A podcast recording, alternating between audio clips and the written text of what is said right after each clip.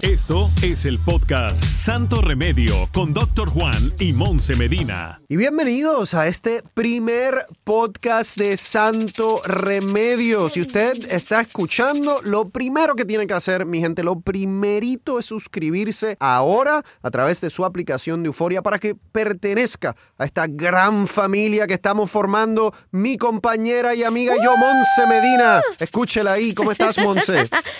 Gracias, doctor Juan, por tenerme aquí. Es un placer, un honor ser parte ahora de la familia de Santo Remedio y estoy muy entusiasmada por poder informar, entretener y de la misma vez calmar un poquito de las ansias que estamos sintiendo con esta pandemia. ¿Y quién mejor que hacerlo que junto al gran doctor Juan? bueno, Monse, yo creo que Santo Remedio va a ser un podcast en donde realmente vamos a poder contestar muchas preguntas. Hay demasiadas preocupaciones en el contexto de lo que vivimos en el, en el 2020. Además que siempre hay muchas preguntas de salud. Esto es un podcast en donde la gente va a poder preguntar lo que quieran. Exactamente. Tú me puedes preguntar lo que quieras, Monse. Y Tú yo te lo dije. acceso total. Y yo te lo dije, Juan, de que yo pena no tengo. Así que las personas que nos están escuchando, que también se pueden comunicar con nosotros, lo pueden hacer y hacer esas preguntas incómodas. De hecho, lo pueden hacer de manera anónima, porque yo sé, doctor Juan, que hay veces que nos da pena. Hay veces que nos da pena, pero aquí queremos que sepan que eso no va. Aquí la pena no vale porque estamos aquí para educar. Ese es el que llama Monse y dice, porque mi primo, porque un amigo, porque un vecino me dijo que después de los 50 años eh, puede ser que haya un 40% de las veces impotencia. ¡Ay, Dios mío! eh, ah, sí, no se preocupe, señor, es su primo. Vamos a ayudar aquí a su primo. Así que ya lo saben, cada día vamos a cerrar el show, doctor Juan, con preguntas del público o del primo del público, los primos del público. Así que el número vayan apuntándolo ya, es el 786-322-8548, 786-322-8548 y también en Gmail a través del correo electrónico en podcast santoremedio.gmail.com. Así es, eh, Monse. Y, y la verdad es tratar de darle a, a las personas información válida, información obviamente eh, que pueden confiar, pero a la misma vez, Monse, hacerlo como... Como, como debe ser. Nosotros somos los amigos de ellos también. Exacto. Ellos pueden confiar en nosotros. No deben tener miedo de hacer ningún tipo de pregunta. Nosotros somos humanos también. Muchas de las cosas que ellos van a preguntar a nosotros también nos ha pasado por la mente. Y como doctor les voy a decir, yo he escuchado de todo. Si usted o Monse, si Monse o uno de ustedes logra preguntarme algo que yo todavía no he escuchado, viviendo en Miami, bueno, habrá que darle un premio a esa persona, Monse. Wow, reto aceptado, reto aceptado. Yo me propongo hacerte una pregunta que nunca nadie te ha hecho. En, en el transcurso de esta, de esta aventura de Santo Remedio, el podcast, yo te lo aseguro que te voy a hacer un par. Y entonces, Monse, hoy vamos a hablar de vacunas. Vamos a hablar de las vacunas. Eso es el tema que está por todos lados. Todos los medios de comunicación. Si tú hablas con tu vecino, es una vacuna. Si tú hablas con tus padres, es una vacuna. Si ves la televisión, es vacuna. Vacuna. Todo es vacuna, vacuna, vacuna. Bueno, yo siempre he dicho que ahora estamos sueltos y sin vacunar, como dicen popularmente, pero eso a medida que va a pasar el tiempo lo tenemos que cambiar. Y doctor Juan, has estado compartiendo y te damos las gracias por poner cada detalle de tu experiencia con la vacuna. Lo hablamos aquí fuera del aire. Ya recibiste la segunda dosis, lo compartiste en tus redes sociales y la gente se está, tiene 30 mil preguntas que esperemos que hoy las podamos contestar. Así es, Monse. Les voy a decir específicamente cuál fue mi experiencia. Yo llegué a la conclusión de que ponerse la vacuna es la decisión correcta. Nada es libre de riesgo, eh, Monse. Claro. ¿Qué sucede? Yo pude eh, estudiar cuáles eran los posibles riesgos de la vacuna. Sabemos que hasta el día de hoy, 11 de ca- por cada millón de vacunas que se ponen, 11 personas pueden tener una reacción alérgica. Esas personas han estado bien, se les ha tratado de manera adecuada. Si usted es una persona que en el pasado ha tenido una reacción alérgica severa, debe hablar con su médico antes de ponerse la vacuna. Yo me sentí un poco cansado luego de la primera dosis, como por tres días. Eh, después me sentí bien, después de la segunda dosis, que fue tres semanas. eh, Luego de la primera dosis no sentí tantos efectos secundarios. Uno tiene que pensar en esos riesgos que son bajos realmente, Claro. Monse, de la vacuna, versus en dónde estamos ahora en términos del coronavirus. Más de 200 mil casos al día en los últimos siete días, 130 mil hospitalizaciones, Wow. 3.200 muertes en las últimas 24 horas. Entonces tú dices, ¿cuál es más riesgoso? Para mí, para mí, el coronavirus es una ruleta rusa. Yo veo pacientes en el hospital de 40 años, 30 y pico de años, 20 y pico de años, 80 años hospitalizados. Cierto que las personas de mayor edad tienen más riesgo, pero esto le puede atacar duro realmente a cualquier persona, Monse. Entonces, para mí, la decisión de la vacuna no fue difícil.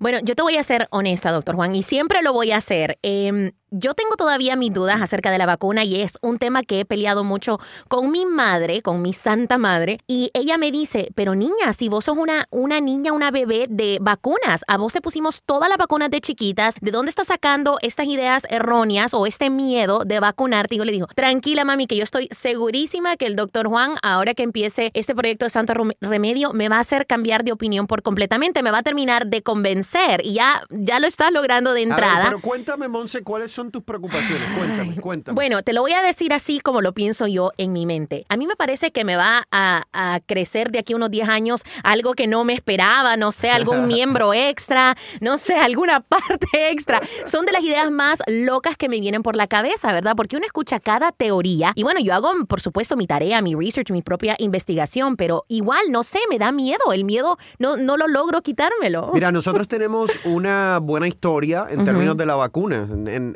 en- de las vacunas, en la historia del mundo. Realmente las vacunas han sido una solución increíble para enfermedades como Claro, el polio, claro. enfermedades que nos hubiesen devastado, ¿no? Y eh, no han habido vacunas que realmente hayan causado un problema significativo a largo plazo. Muchas personas dicen, pero es que esto es una vacuna nueva, es una Exacto. vacuna del mRNA y eso te lo van a inyectar. Mi gente, el mRNA, que es un contenido genético, cuando eso entra a tu cuerpo, no entra al núcleo de la célula donde está su ADN, no te va a cambiar tu ADN. De hecho, esta molécula es tan inestable que dura 10 horas en tu cuerpo y después desaparece. Para que ustedes tengan una idea, la vacuna Monse es, yo estoy seguro que tú usas Snapchat. Claro, Millennial al fin, doctor Juan usó todo, Snapchat y todo el resto de las redes sociales. Bueno, y entonces yo no uso Snapchat, pero es cierto no que lo mejor de Snapchat es que después de cierto tiempo se borra todo y nadie lo puede ver. Eso no es lo mejor de Snapchat. Lo mejor. Ok. Claro que sí.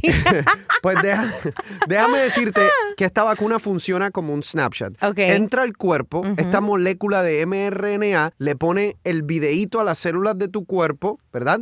Las células de tu cuerpo agarran ese mensaje, agarran las instrucciones para producir la proteína que tiene en la parte de afuera el coronavirus y después se borra. Pero con esas instrucciones, el cuerpo produce esa proteína y después el sistema inmunológico crea los anticuerpos en contra de esa proteína. Es una tecnología increíble. De hecho, yo estoy casi seguro que la, es una mujer de, de Hungary Eso. La, la que, la que se inventó todo esto y estoy casi seguro que se va a ganar un premio Nobel Wow, pues una mujer pícara que quería algo discreto como en Snapchat. bueno, otra de las cosas que me da miedo que también lo mencionaste, doctor Juan, es el hecho de que la vacuna fue creada de una manera, por decirlo así, apresurada, una manera rápida. Las otras vacunas se llevaron muchos años en crear, en desarrollar, mientras que esta parece ser de que estaban bajo presión y no sé, eso, eso da un poquito de miedo también. Bueno, Monse, estábamos bajo presión. Claro. Estamos bajo presión porque es una pandemia en donde están muriendo de- demasiadas Personas en todo el mundo. Lo importante aquí es que la razón por la cual las vacunas en términos de investigación en el pasado tardan tanto es porque, número uno, no hay la- lo suf- el suficiente dinero, no se invierte el suficiente dinero para poder hacerlo rápido, Wow. los recursos Ujú. humanos, etcétera. Qué triste. La cantidad de dinero la cantidad de recursos humanos, científicos, colaboración que ocurrió en esta pandemia hace que esta vacuna se pueda crear de manera rápida. Pasó por todas las fases adecuadas de investigación. La fase 1, que es donde eh, básicamente se estudian en animales para ver si de verdad produce anticuerpos. La fase 2, en donde ya se estudian humanos, pero un número pequeño, digamos 30, 40 personas, en donde ya se mira si la vacuna tiene algún posible efecto secundario. Y la fase 3, que es la- el, el estudio más importante, en donde hay miles y miles de personas, hasta 30 mil personas en el, en el estudio de Pfizer, eh, y es un, ¿verdad? un estudio ya donde todas estas personas, unas reciben la vacuna, otras no, y se siguen para ver si es efectiva. Sabemos que más de eh, la efectividad de 95% y se ven los efectos secundarios también. Pasó por los procesos que tenía que pasar. Bueno, en tu experiencia, doctor Juan, quiero que nos contés qué es lo que más te ha sorprendido de la vacuna, pero quiero que me contestes al regresar. Estás escuchando el podcast Santo Remedio con doctor Juan y Monse Medina. Bueno, te preguntaba, doctor Juan, que en toda tu experiencia con la vacuna, ¿cuál ha sido o qué ha sido lo que más te ha sorprendido de, de todo lo que te ha pasado? Monse, yo creo que me han sorprendido cosas para bien y para mal, realmente. Para bien, como hablábamos, la rapidez con la cual se pudo crear esta vacuna me parece una bendición y un milagro de la ciencia. Es algo que se va realmente a celebrar por décadas y años y años y años en el futuro. Eh, realmente la ciencia, en este caso, puede ser que nos haya salvado de algo mucho, mucho peor. Eso me sorprendió de manera eh, positiva. Eh, de manera negativa, Monse, me ha sorprendido eh, la dificultad y la lentitud con la cual hemos podido distribuir la vacuna en Estados Unidos. empezamos demasiado lento, solamente 2%, por, 2 de la población ha recibido la vacuna y yo entiendo que la estrategia era tratar de llegar a grupos vulnerables de eh, personas de mayor edad al principio, pero eso lo que ha, lo que ha traído es que los hospitales, que son los que tienen la vacuna eh, por el momento, eh, vacunen a, a, muy pocas personas cada día. Eso lo que hace es que nos aleja de la meta de llegar a una inmunidad de rebaño. Yo creo que esto de la distribución de vacunas tiene que ser por grupos privados, instituciones privadas o federales que sepan de logística, que puedan eh, vacunar a muchas, muchas personas todos los días. Es mi opinión que deben abrirlo a cualquier persona que se deba vacunar. Yo creo que sí podemos tener una manera de que las personas mayores de edad, cuando vayan a un lugar, tengan prioridad para vacunarse. Pero si hay alguien de 35 años que se quiere vacunar, vacúnenlo. Porque si seguimos con esta estrategia, muy particular de grupos, nos va a tardar dos años vacunar a la población y si lo hacemos de manera más abierta, puede ser que tardemos seis meses, ocho meses, y lo que queremos es llegar a esa inmunidad de rebaño que protege a todo el mundo. Claro, no tenemos el tiempo. Tengo acá hablando de la vacuna, doctor Juan, un par de mitos versus realidades que obviamente quiero que nos des la realidad acerca de estos siguientes mitos que andan circulando ahí por nosotros, los plebeyos, los mortales.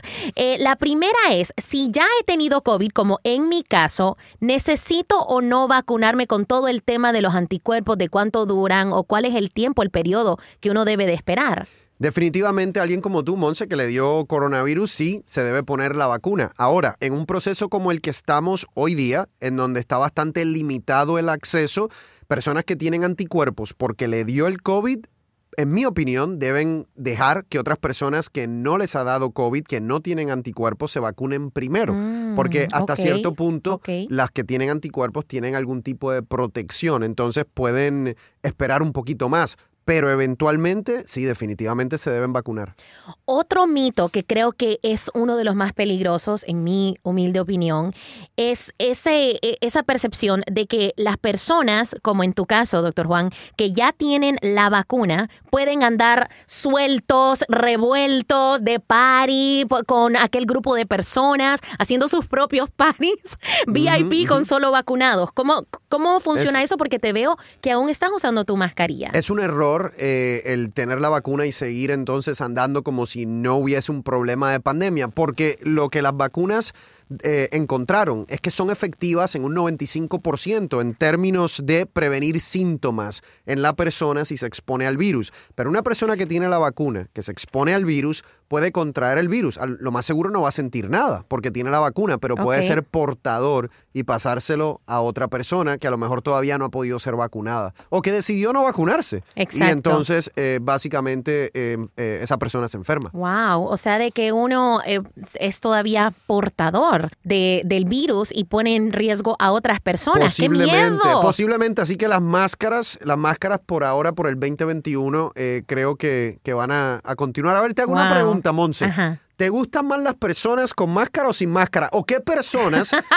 Monse, oye, ¿tienes, conoces a alguien? ¿Conoces a alguien? Ajá. Y atrévete a Claro, decirlo aquí. no, atrévete a decirlo pena. aquí. ¿Conoces a alguien que de ahora en adelante prefieres que se quede con la máscara por siempre? Bueno, te tengo una historia, doctor Juan, que me acaba de pasar recientemente y, y es un poco cruel, eh, pero, pero bueno. Quiero contarlo porque yo sé que a muchas mujeres, especialmente en esta soltería perra que nos ha tocado a muchas, nos ha pasado. El otro día estaba, eh, estaba viendo unos apartamentos hace al- algún tiempo, eh, precisamente por la soltería, y estaba el muchacho que me estaba enseñando la, el apartamento, un muchacho alto, se miraba buen mozo, o sea, toda, eh, estaba, pero precioso, unos ojos lindos, lindos, lindos. Y me estaba enseñando el apartamento y yo, que creo que lo estaba viendo más a él que el apartamento, si te soy honesta. Pero en una de esas, él alejadito de mí, porque muy consciente él, eh, muy responsable, se retira la máscara para acomodársela o algo. Y yo, Dios mío, esta es la realidad en la que vivimos. O sea, el muchacho tampoco estaba recontra Federico, pero se miraba mejor con máscara. Y me dio una cosa y después también me dio bueno, un miedo. pues ahí al mismo- tienes, ahí tienes la alternativa. Máscara forever. Hay, hay, hay un hashtag que puede ser eh, mask forever. Para siempre la máscara en esas personas, Monse. Bueno, hay también otra, otro beneficio, ¿verdad? De, de- de la mascarilla para nosotras las mujeres. Eh, nos podemos maquillar únicamente la mitad de la cara. Ya nadie nos está diciendo que sonriamos, que nos miramos más bonitas so- sonriendo. Pero, pero te voy a decir algo que esto sí ha ocurrido documentado, documentado. Desde que están utilizando máscaras, especialmente yo diría como de mayo en adelante, a que tú no sabes lo que ha aumentado en términos de medicina, cirugías plásticas. Porque las personas dicen, ya que tengo que tener una máscara puesta, me hago la cirugía de la cara ahora. y nadie se da cuenta. Me hago la nariz. Wow, O me hago, los labios. Eh. Y precisamente hablando de eso, doctor Juan, hay quizás eh, otra teoría que anda corriendo por ahí, que yo sé de que muchos de los cirujanos plásticos están tratando de aclarar, es el hecho de que dicen de que la, la misma vacuna te puede hacer inflamar eh, si, si una mujer se ha puesto, un hombre también se ha puesto fillers, Botox, cualquiera de este tipo de procedimientos. Y te lo voy a hacer honesta aquí, por primera vez yo cuento esto al aire, me hice Botox a mis 25 años. hace poquito, hace poquito fue un Botox muy, muy eso es lo que mínimo. eso siempre dicen. El Botox fue mínimo, mínimo, Pero lo mínimo. fue, lo fue, lo fue. Y ni siquiera fue para quitarme una arruga, fue para crear la ilusión, para que, para que tengan una idea, de que el labio, porque están muy de moda los labios, se me viera un poquito más como que pronunciado, labio de arriba, se llama un lip flip. Y en esos días que he andado un poquito deshidratada, no te voy a explicar por qué, pero en la mañana cuando amanezco deshidratada, yo he notado que el labio lo tengo un poquito hinchado.